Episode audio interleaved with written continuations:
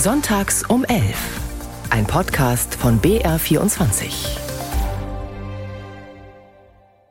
Aufregung um Aiwanger, Bayern im Wahlkampf. Wie viel Stammtisch verträgt die Politik? Zu Gast bei mir im Studio ist Alexandra Föderl-Schmid, stellvertretende Chefredakteurin der Süddeutschen Zeitung. Guten Morgen. Einen wunderschönen Sonntag. Ja, danke, liebe Bürger dass ihr heute nach Erding gekommen seid, um denen in Berlin zu zeigen, wo die Vernünftigen sind. Wer soll das alles in der Kürze der Zeit eigentlich bezahlen? Ich habe keine Lust, Seite an Seite mit den Grünen in die Pleite zu gehen. Ich erwarte von Regierungsvertretern, dass sie die Demokratie verteidigen und nicht schwächen.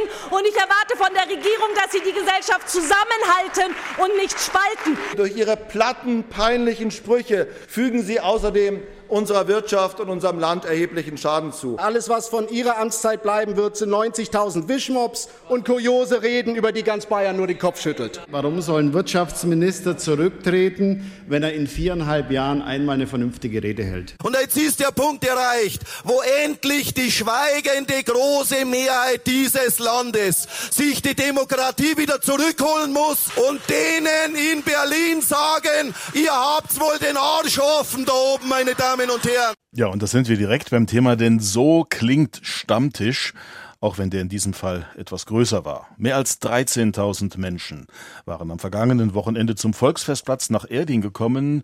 Für die Kreisstadt in der Nähe von München war es die größte Veranstaltung seit langem. Stoppt die Heizungsideologie, so lautete die zentrale Forderung.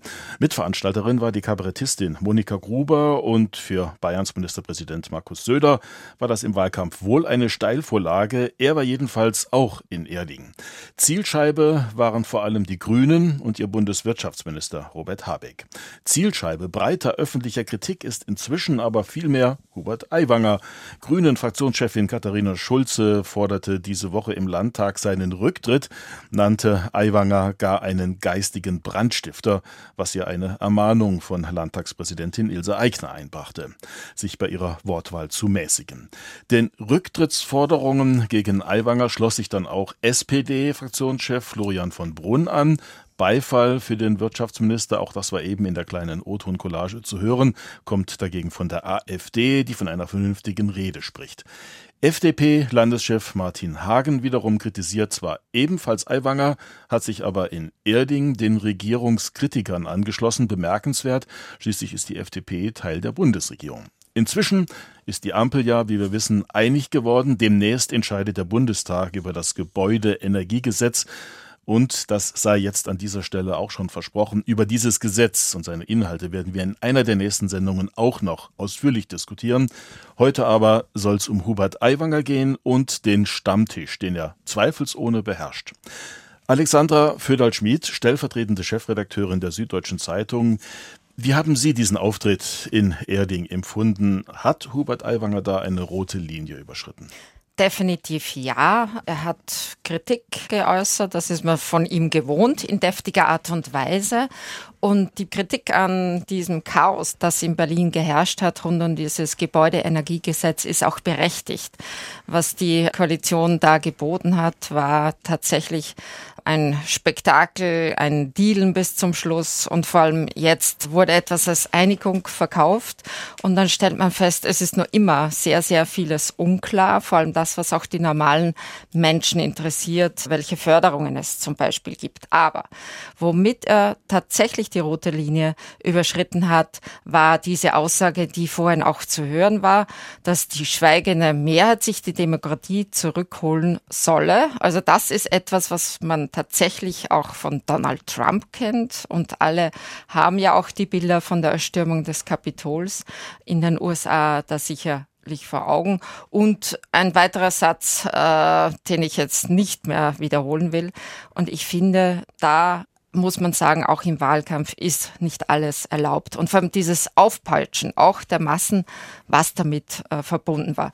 Der Eindruck war, auch wenn man sich ähm, die Bilder anschaut äh, von diesem Aufdruck, er hat sich da auch mitreißen lassen rhetorisch. Er hat dann im Landtag das nicht mehr wiederholt. Aber tatsächlich, hier ist eine Linie mit dieser Aussage überschritten worden. Und das war mehr als das, was man üblicherweise von Aiwanger kennt und dann auch immer damit entschuldigt. Naja, der Hubert, der ist halt so und der redet halt so, wie ihm der Schnabel gewachsen ist. Und ein Politiker in einer verantwortlichen Position muss sich schon fragen, was bewirkt er mit so einem Satz? Diese die da oben Attitüde, ist das klassisch Populismus im negativen Sinn und nicht dann absurd, wenn, wie in diesem Fall Hubert Aiwanger, jemand das sagt, der ja selbst Teil der Elite ist, gegen die es ja angeblich geht? Es ist klassischer Populismus, ganz klar. Und Hubert Aiwanger vertritt genau diese Story seit 2006, also sein Eintritt in der Politik, ist damit verbunden, dass er, der aus Niederbayern kommt, es denen da oben sagt.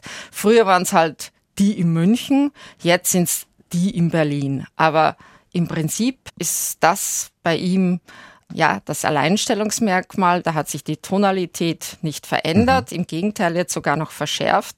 Und eigentlich ist er ja genau Teil dieser Eliten, die er angreift. Ich meine, er fährt jetzt in einer Dienstlimousine durch das Land.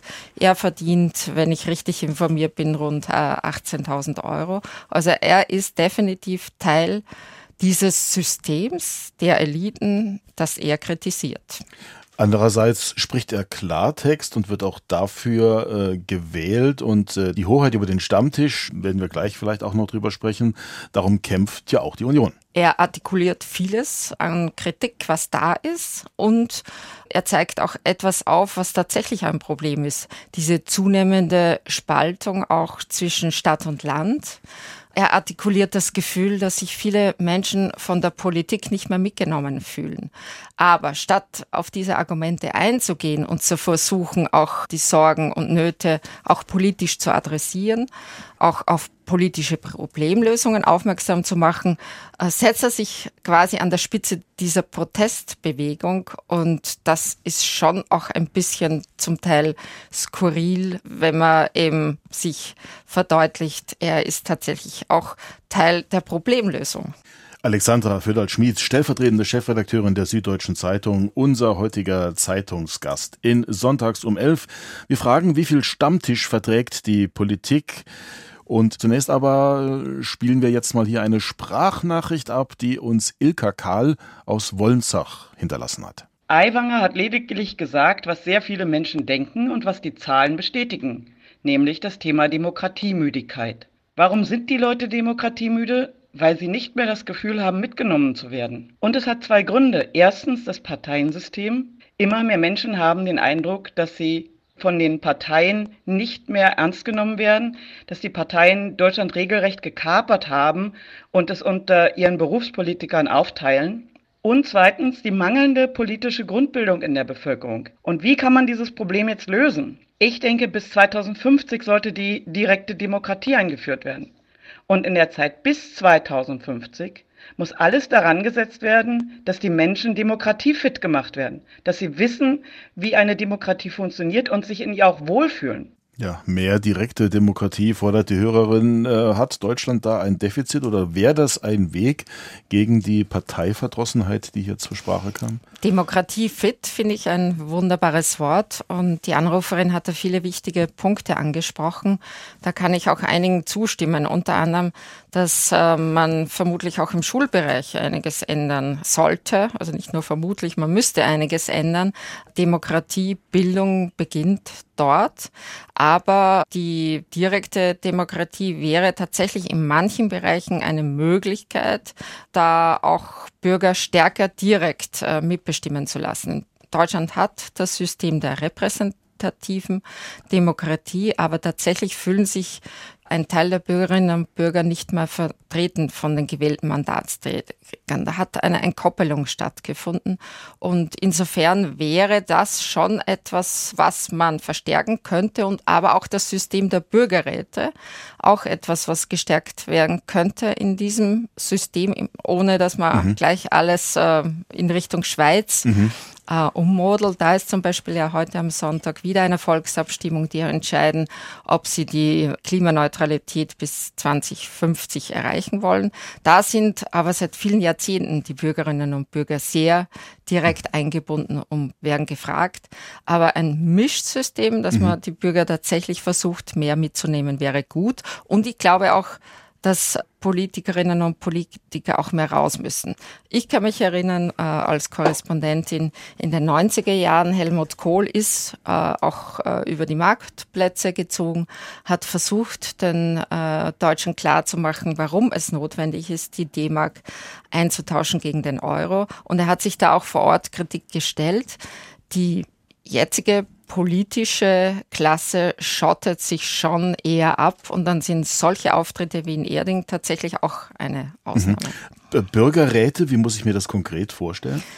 Dass die stellvertretend für Bürgerinnen und Bürger Diskussionen abhalten und dann in das System ihre Lösungsvorschläge einspeisen. Also da gibt es verschiedene Modelle, die auch immer wieder diskutiert werden. Aber es ist tatsächlich so, dass es nicht final implementiert wird, dass da wirklich ein stärkeres politisches Gewicht auch ähm, ja, darauf Wert gelegt werden würde, eben diese Bürgerräte und deren Vorschläge und um die geht es auch. Dass also da zusätzlich, aber sie ersetzen nicht genau, die Gemeinderäte etc. Dass da tatsächlich auch äh, auf höherer Ebene, auf höherer parlamentarischer Ebene diese Vorschläge dann auch eingebracht werden.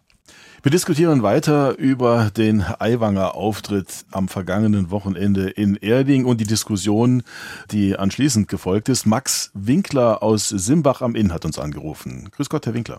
Ja, grüß Sie in die Runde. Danke, dass ich drankomme. Ja, ich finde die Aufregung eigentlich nicht berechtigt. Im Gegenteil, ich finde, dass die Methode, wie jetzt hier vorangegangen wird, tatsächlich ja auch die Demokratie ist vielleicht falsch ausgedrückt, die Mehrheit in der Demokratie zurückgeholt wird. Und dass das nicht nur der AfD überlassen wird für Protestwähler, die ja nur zu zwei Drittel die AfD wählen, wie man jetzt ja weiß, sondern eigentlich nur kein anderes äh, Ventil mehr haben, um ihre Unzufriedenheit mit der bestehenden Politik auszudrücken. Und vor allen Dingen ein Thema muss man auch sehen. Die Wahlbeteiligung ist so schlecht. Und zwar deswegen, weil viele Leute entweder nicht AfD wählen wollen und dann die anderen sich keine Alternative mehr sehen, sondern zu Hause bleiben. Und da sehe ich an Hubert Aiwanger eigentlich einen Volkstribun. Es ist, wenn er sagt, wir holen uns die Demokratie zurück, heißt das im Wesentlichen, und er ist ja absolut ein Demokrat, was man aus seiner ganzen Gegend halt weiß, dass man die Mehrheiten in der Demokratie zurückholt und dass man dieses Thema auch nicht nur irgendwelchen Rechtsradikalen oder Nationalisten mhm. überlässt, sondern dass das formuliert wird von Hubert Aiwanger, der mit Sicherheit kein Nationalist ist, sondern ein überzeugter Föderalist. Und wo auch immer in den Freien Wählern ja schon das Thema war, mehr plebiszitäre Elemente in die Demokratie einzuführen. Und das haben wir auch in Bayern.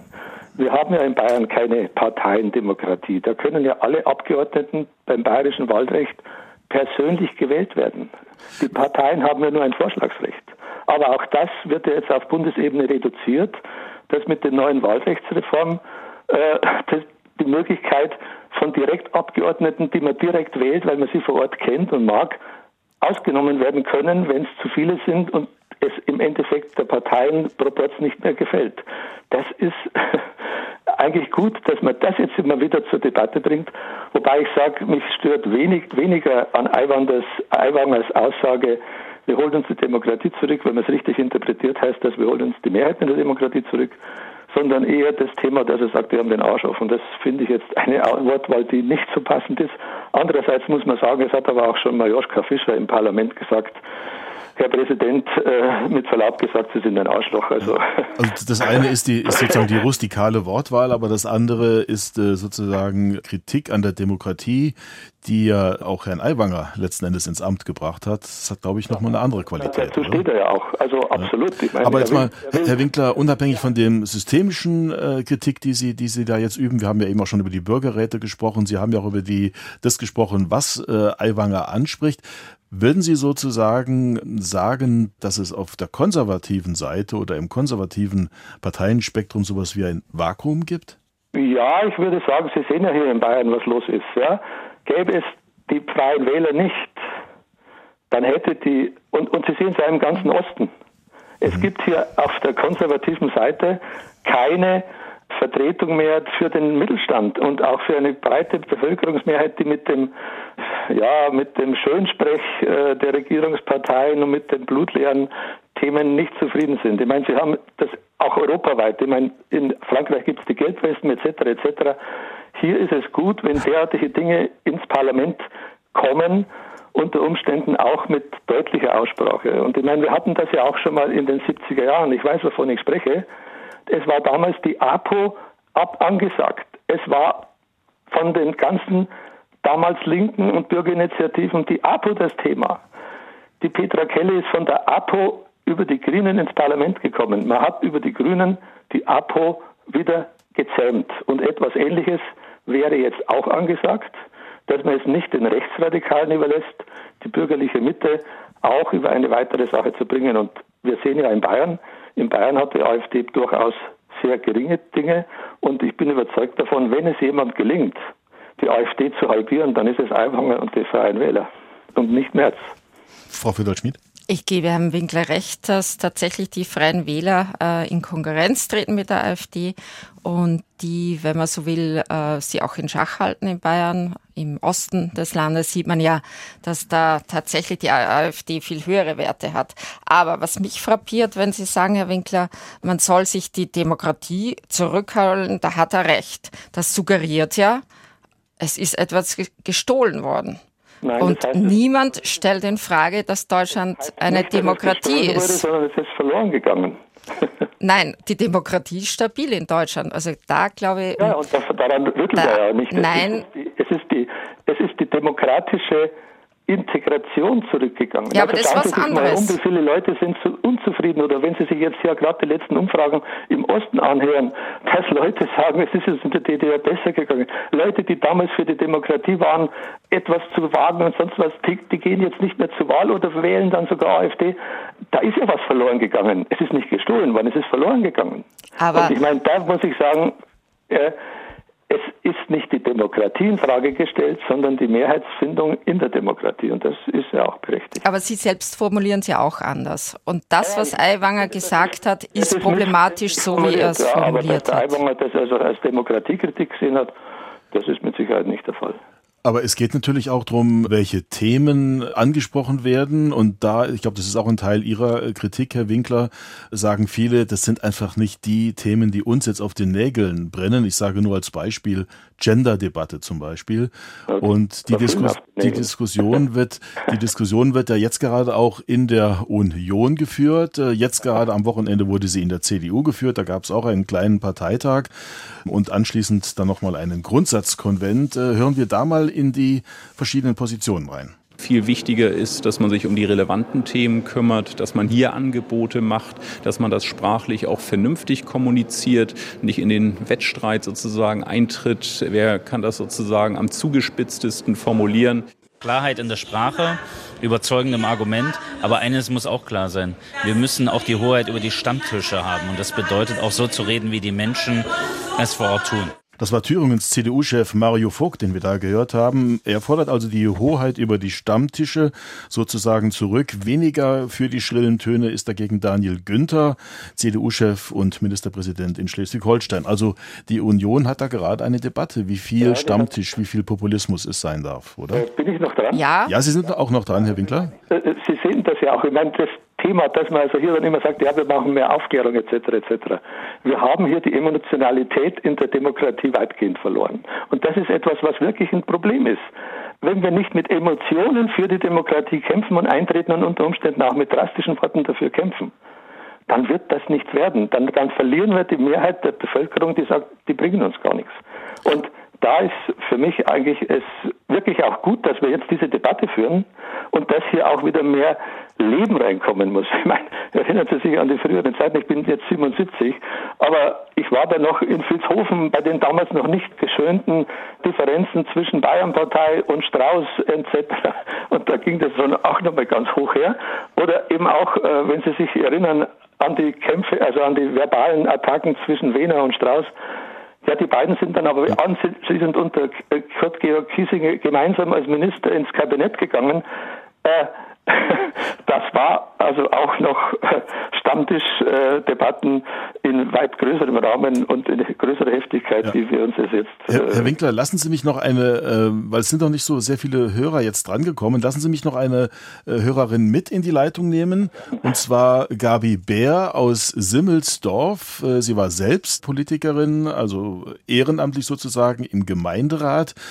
Und sie sieht das, äh, was den Aiwanger Auftritt betrifft, in Erding etwas anders, hat mir zumindest die Regie aufgeschrieben. Grüß Sie, Frau Bär. Ja, grüß Gott in die Runde.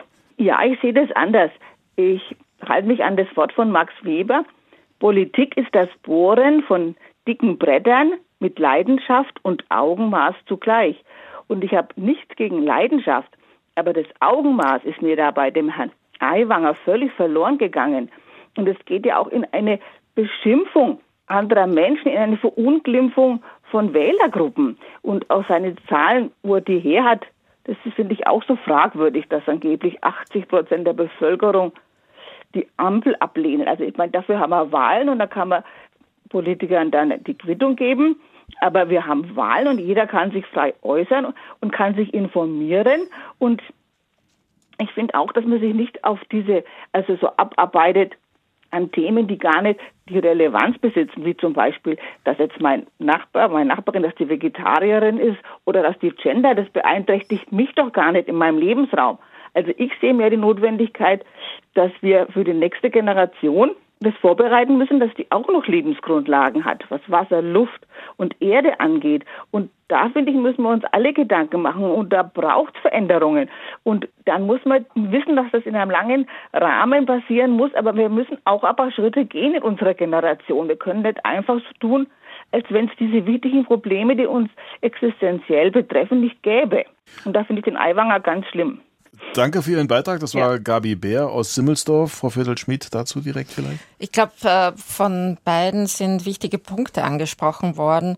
Politik sollte tatsächlich auch Probleme lösen. Und was einfach offensichtlich geworden ist, dass es eben vielen Menschen so geht, dass sie sich nicht mehr entsprechend wahrgenommen werden. Also das, was unmittelbar sie betrifft, und das sind natürlich jetzt auch die Folgen der Teuerung, dass das im politischen Diskurs wenig Rolle spielt, also die realen Probleme.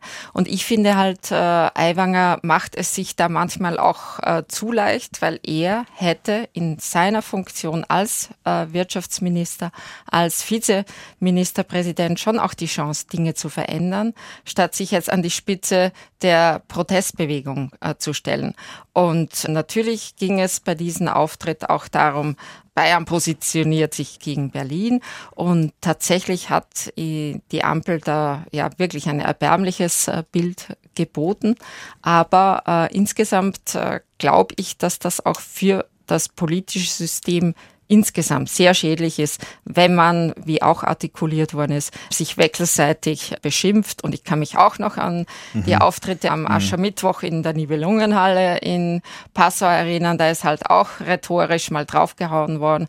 Aber insgesamt habe ich schon das Gefühl, dass sich äh, der Diskurs verschlechtert. Also unsere, auch die Qualität der politischen Debatte insgesamt. Ja. Äh, woran liegt das? Mag das dann auch an den, äh, so wie es jetzt die Landtagspräsidentin gestern gesagt hat, an den sozialen Medien liegen, dass der Ton immer weiter zugespitzt wird? Das äh, hat das sicherlich einen Grund darin, dass Debatten auch verkürzt werden. Also wenn man guckt auf Twitter, kann man ja nur sehr wenige Sätze ähm, ausformulieren und ähm, da werden Argumente nicht ausgetauscht, sondern die Verknappung trägt natürlich auch dazu bei, dass äh, der Diskurs nicht ausgefeilter wird. Ähm, das ist sicherlich ein Punkt. Äh, Wahlkampfzeiten sind auch immer Zeiten, in denen eher es rhetorisch äh, brachialer zugeht, man sich versucht auch von der Konkurrenz abzusetzen. Aber insgesamt trägt natürlich auch die AfD in Deutschland dazu bei, immer nur das Negative an der Politik hervorzukehren. Und ich glaube schon, dass das mit auch ein Grund ist, warum äh, sich eben ja äh, viele Menschen äh, mit dieser Politik auch gar nicht mehr zum Teil auseinandersetzen wollen. Und das ist natürlich schon auch gefährlich, wenn Menschen sozusagen Politiker müde mhm. werden. Deftige Wortwahl allerdings, die gab es ja auch schon, bevor es die sozialen Medien gab. Zur Wortwahl möchte gleich in der Sendung Ottilie Kerscher aus Geltendorf. Sie ist schon ziemlich lange in der Leitung. Frau Kerscher, erstmal vielen Dank fürs lange Warten. Ja, kein Problem. Grüß Gott. Äh, ich wollte einfach nur sagen, also die Wortwahl war natürlich daneben. Also wir haben natürlich Demokratie, da brauchen wir nicht drüber diskutieren, das ist eindeutig. Und das Zweite, das war natürlich noch derber, also das hätte er überhaupt nicht sagen dürfen. Aber es ist ja schon ein paar Mal gesagt worden, also was ich halt glaube, was er hauptsächlich damit sagen wollte, war halt das, weil einfach die Leute also zu wenig mitgenommen werden oder einfach sich überfordert fühlen mit den, also besonders wegen den Heizungsplänen und so. Und da haben halt viele, also bei uns war sogar in der Zeitung standen, also die Heizungspläne fordern Tränen also für die Hausbesitzer oder so ähnlich, also äh, dass sie für die Hausbesitzer halt, dass sie die halt Angst haben, dass sie das einfach nicht zahlen können. Und mhm. ich glaube halt einfach, dass da ähm, einfach die Leute einfach das Gefühl haben, die Politiker, die machen, was sie wollen und denen ist es egal, wie wir das schaffen. Und äh, die gehen einfach über uns hinweg und ihnen interessiert nicht, was wir eigentlich möchten. Und das wollte er wahrscheinlich damit sagen. Aber die Wortwahl war natürlich daneben, das ist klar. Und was glauben Sie, woran das liegt, dass äh, dieses Gefühl aufkommt, dass die Leute nicht mitgenommen werden? Ist ja ein sehr umfangreiches Gesetz, dieses Gebäudeenergiegesetz. Würden Sie sagen, die Richtung, um die es geht, also eben im Gebäudebereich mehr Klimaschutz, die stimmt? Oder würden Sie sagen, es geht eh komplett in die falsche Richtung? Na, also ich würde jetzt nicht sagen, dass es komplett in die falsche Richtung geht, weil Gas und Erdöl ist ja äh, endlich, das wissen wir ja alle, dass wir das nicht unbegrenzt zur Verfügung haben. Aber was ich jetzt zum Beispiel wenig verstehen kann, das ist das, dass man Holz also da in Frage stellt, weil Jahrtausende lang ist mit Holz geheizt worden und da war keine Klimaerwärmung deswegen oder keine Luftverschmutzung oder sonst was. Also hat man jedenfalls nicht, nicht drüber geredet oder es war mhm. überhaupt kein Thema. Und das ist ein nachwachsender Rohstoff und, und dann lässt man das Holz im Wald draus verfaulen massenweise und äh, also sowas kann ich überhaupt mhm. nicht verstehen. Und ich meine, dass so viele sagen, wo, äh, die wo jetzt selber vielleicht einen Wald haben oder so oder einen Holzofen im Haus stehen haben oder die Kaminöfen, die die Leute wahnsinnig gern haben, wenn man da so tut, als ob das einfach klimaschädlich wäre. Und da sind halt viele ziemlich verärgert und haben einfach zum einen das Gefühl, dass sie da ähm, nicht ernst genommen werden und zum anderen, dass sie halt finanziell auch überfordert sind, weil sie einfach die, die teuren Heizungen nicht zahlen können. Es wird ja an beiden Stellen, also bei Holz, wenn ich da richtig informiert bin, wird ja jetzt auch nachgebessert und trotzdem stellt man sich die Frage, und das ist ja bis zum gewissen Grad, Frau Förder-Schmidt, äh, ja. bis zum gewissen Grad doch eigentlich normal, dass ein, über ein Gesetz, bis es dann schlussendlich beschlossen wird, erstmal diskutiert wird, nochmal nachgebessert wird, noch dazu, wenn drei ganz unterschiedliche Parteien an dem Gesetz äh, letzten Endes beteiligt sind oder zustimmen müssen. Warum kann dann trotzdem, wie jetzt auch Frau Kerscher sagt, so eine Wut aufkommen, wie sie sich jetzt da auch in Erding entladen hat? Weil einfach auch ganz schlecht kommuniziert worden ist. Das heißt, es ist eigentlich nur ein Teil publik geworden, dass das rasch kommen soll. Und die Leute haben nicht gewusst, äh, was kommt auf mich zu. Das hat die Frau Kerscher ja auch sehr gut artikuliert. Was bedeutet das für mich? Kann ich mir das leisten?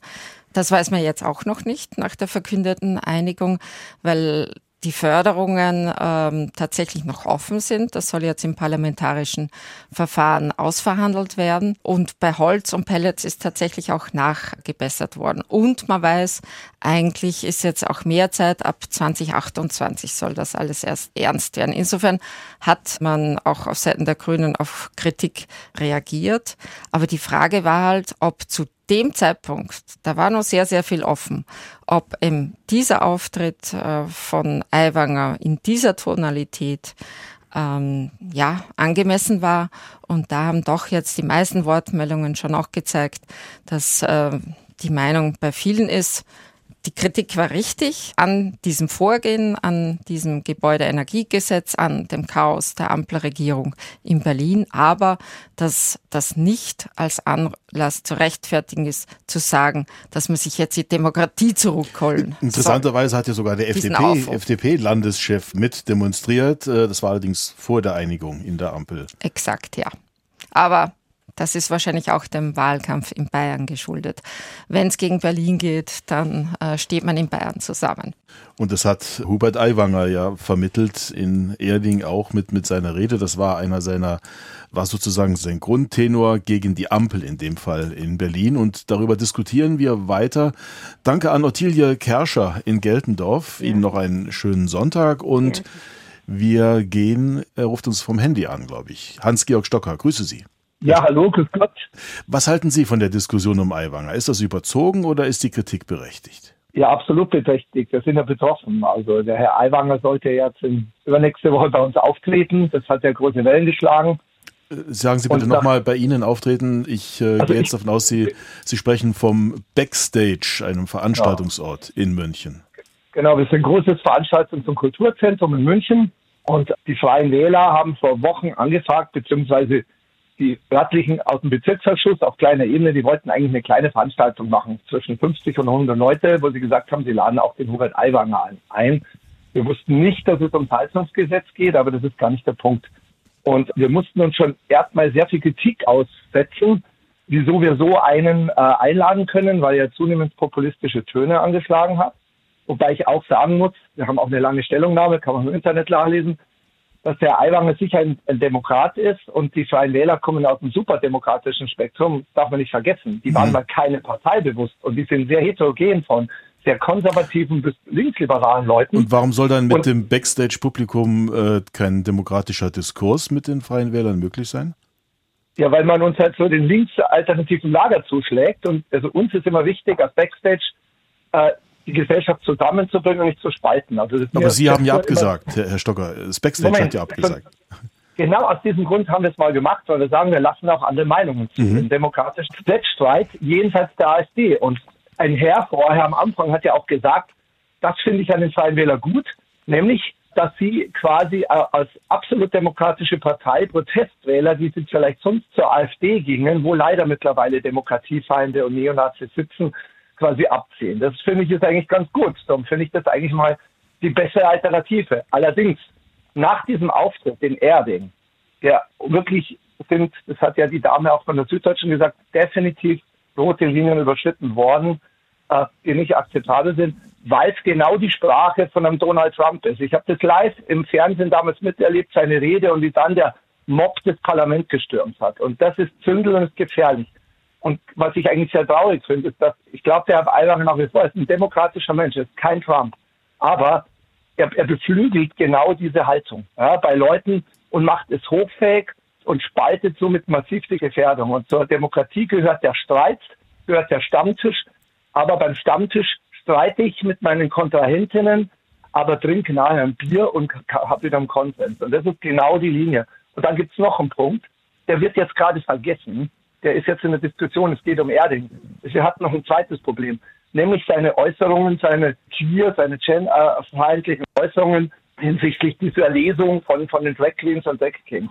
Mit der Kindswohlgefährdung, das kann man alles sehen. Da hat die CSU auch reingehauen, aber die haben die Kurve gekriegt, als dann plötzlich in München dieses unzählige Plakat, es waren ja in den Medien, die Süddeutsche hat es auch ab, gebildet. Also letzten Montag hat es eine echte Kaffeetasse rausgehauen bei diesen mhm. ganzen Meldungen, auch in der Aneinanderreihung. Also da Erding. Die Lesung in, in München in einer, ich glaube, Stadtteilbibliothek. Bogenhausen. Äh, in Bogenhausen, genau. wo dann die AfD, glaube ich, demonstriert hat auch.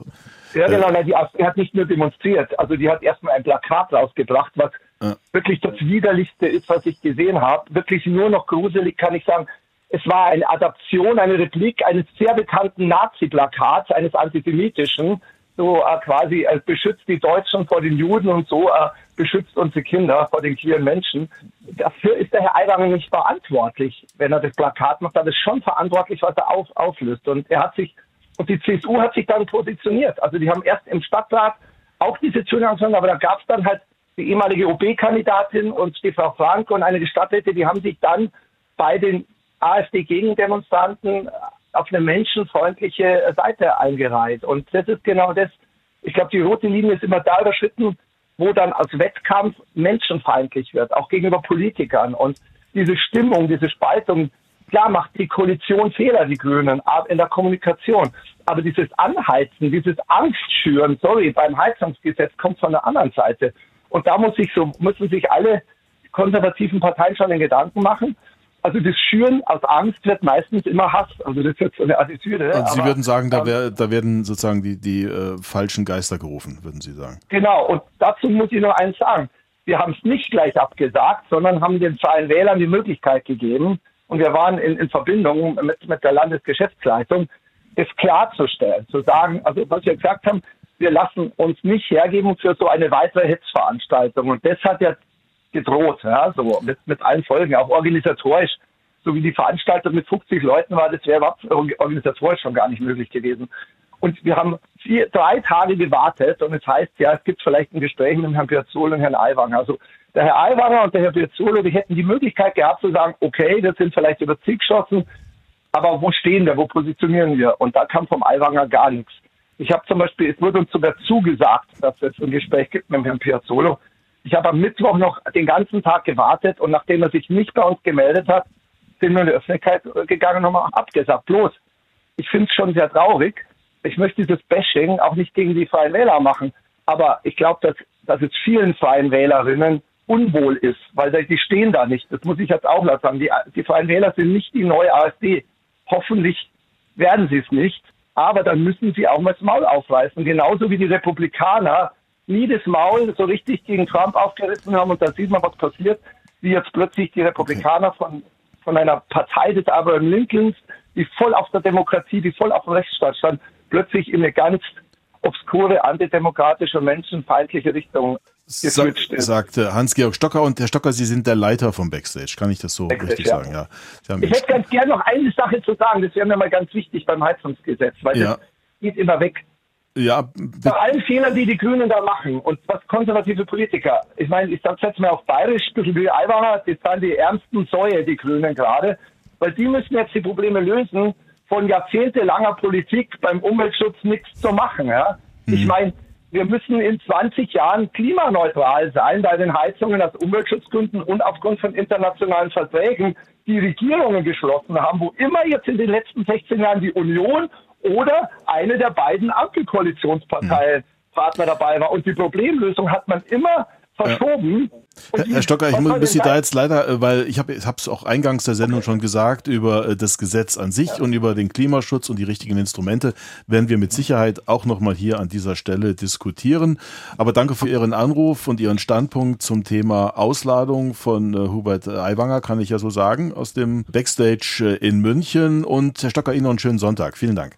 Ja, danke. Dankeschön, wiederhören da geht's ja schon auch um das, was Herr Stocker sagt, so die Richtung, die jetzt auch manche äh, Politikwissenschaftler irgendwie befürchten oder ausmachen, dass äh, manches da so in Richtung Kulturkampf geht. Kann man das so sagen? Ja, das ist evident. Ähm, es ist ja jetzt auch angesprochen worden von Herrn Stocker, die Auseinandersetzung rund um diese Drag-Lesung in München, die es auch bundesweit in die Schlagzeilen gebracht hat. Ein anderes Thema war ja auch noch, ein Stadtrat in München, ein Grüner, musste wegen eines unpassenden Ver Vergleichs äh, zurücktreten, auch das zeigt, da haben sie einfach Grenzen verschoben. Es wird immer extremer. Und wenn Politiker mit solchen Aussagen dazu beitragen, eben den Diskurs nochmal in eine mhm. Richtung zu verändern, der nicht gut ist für dieses demokratische System, dann müssen sie sich daran erinnern lassen, dass sie eine Verantwortung tragen. Und dieser Verantwortung ist Herr Aiwanger nicht gerecht geworden und er hätte tatsächlich auch die Chance gehabt, im Landtag zu seiner Aussage Stellung äh, zu nehmen, auch in irgendeiner Form das nochmal zurechtzurücken, mhm. sich zu erklären, vielleicht auch zu entschuldigen, hat er nicht getan. Das heißt, ähm, er steht zu diesem Satz und das halte ich tatsächlich für problematisch. Sagt Alexandra Föderl-Schmid, stellvertretende Chefredakteurin der Süddeutschen Zeitung. Und wir gehen nach Höchstädt an der Donau. Von dort hat uns Konrad Lindner angerufen. Grüß Sie, Herr Lindner. Ja, einen wunderschönen guten Tag wünsche ich auch. Und ich möchte mich gerne den Herrn Stocker anschließen. Ich denke, wir alle kennen Aiwanger. Wir wissen, dass er übers Ziel hinausschießt. Und es hätte ihm gut angestanden, einfach äh, das zu relativieren und seine Position klarzustellen. Und ja, dass das nicht passiert ist, äh, wirft auch bei uns schon äh, einige Wellen hoch. In unserer Tageszeitung gab es dann von den Direktkandidaten äh, Stellungnahmen zu seinen Aussagen. Und wenn ich mich recht erinnere, ähm, gerade der von den Freien Wählern hat ihn unterstützt. Alle anderen haben zumindest Bauchweh gehabt bei diesen Aussagen. Und just an diesem Wochenende war ich dann auch noch auf einer Versammlung von ehrenamtlichen Flüchtlingshelfern initiiert von dem scheidenden äh, Mitgliedslandtages der Freien Wähler. Und da war die Bestürzung groß, tatsächlich groß. Wir haben Angst oder die Anwesenden, es waren bei weitem nicht die Freien Wählermitglieder, sondern es ist überparteilich, aber die Angst war groß, dass das das nächste Thema wird. Und also wenn es da dann so weitergeht, auch bei der Flüchtlingsproblematik, wenn da so äh, Öl ins Feuer gegossen wird, dann ist es unheimlich bedenklich. Also ich finde das wirklich sehr, sehr schade. Die äh, Grünen-Fraktionschefin äh, Schulze hat ihn ja sogar geistigen Brandstifter genannt. Dafür gab es äh, eine Ermahnung der Landtagspräsidentin. Frau Föderl-Schmidt, war das noch im Rahmen der demokratischen Debatte oder ist Frau Schulze da auch zu weit gegangen? Ich finde, das gehört auch dazu, dass auch die politische Konkurrenz sich überlegen muss, wie sie darauf reagiert. Also wenn man etwas kritisiert, dass jemand rhetorisch ähm, Worte gewählt hat, die nicht angemessen sind, dann finde ich, sollte man nicht selbst auch nochmal draufhauen. Auch da finde ich, dass man andere Worte hätte finden sollen. Ähm, aber was eben auch der Anrufer, äh, Herr Lindner, tatsächlich auch artikuliert hat, dieses Unbehagen, auch bei Menschen, was ist jetzt die Konsequenz? Ist es jetzt noch ein Schritt weiter? Also wie weit ist es von der Rhetorik zum Tun? Und das, was Herr Aiwanger gemacht hat, war auch die Massen, die da vor Ort waren, die Menschen aufzuputschen.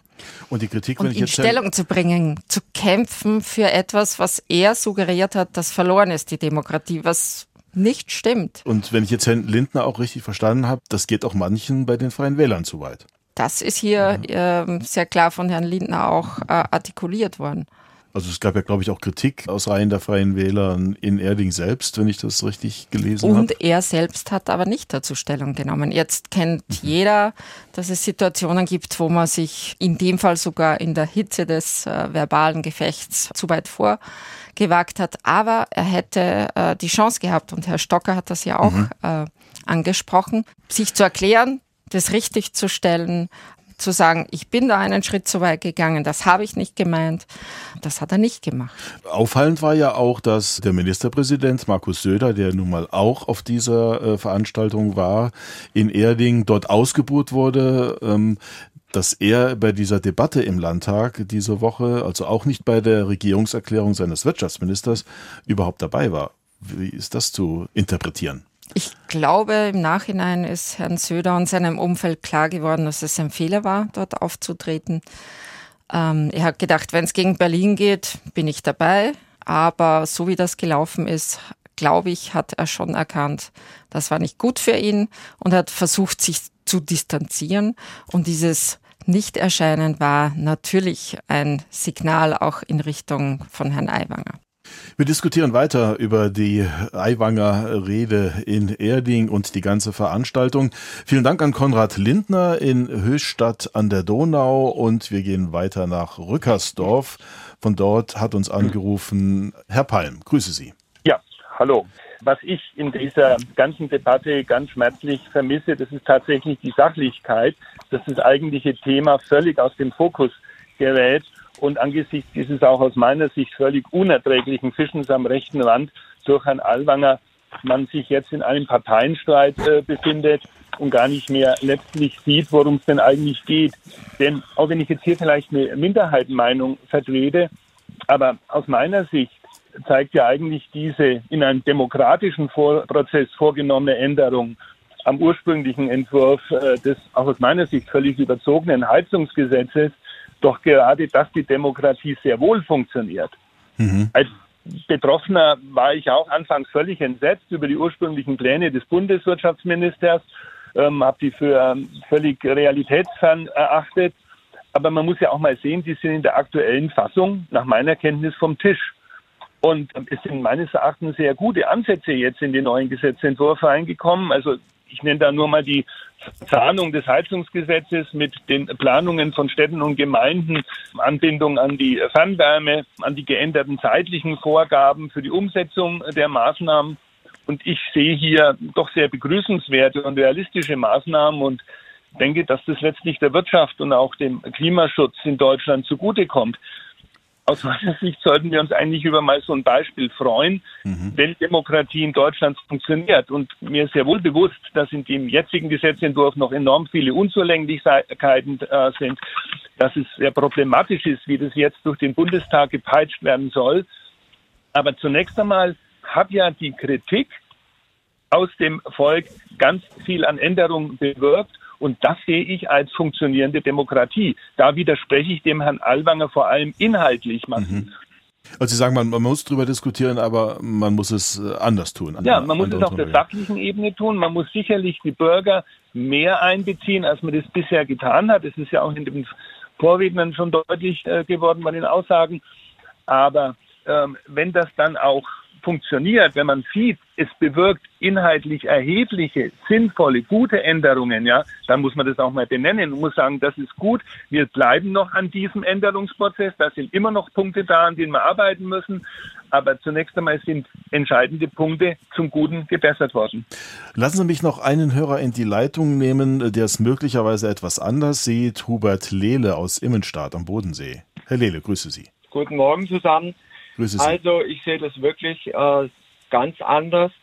Ich habe das so verstanden, zum Heizungsgesetz selber und so weiter wird jetzt hier nicht unbedingt gesprochen. Ich kann nur empfehlen, das werden Sie vielleicht dann meinen Aussagen nur entnehmen, dass Sie, wenn Sie eine Sendung darüber machen, dass Sie dann einmal jemand dazu nehmen, der vielleicht grundsätzlich ein paar Dinge anders sieht, was die Klimawandel und die ganzen Problematiken anbelangt, in der Art und Weise, wie es, wie es bewertet wird, um das Thema wirklich mal grundsätzlich auch zu erörtern.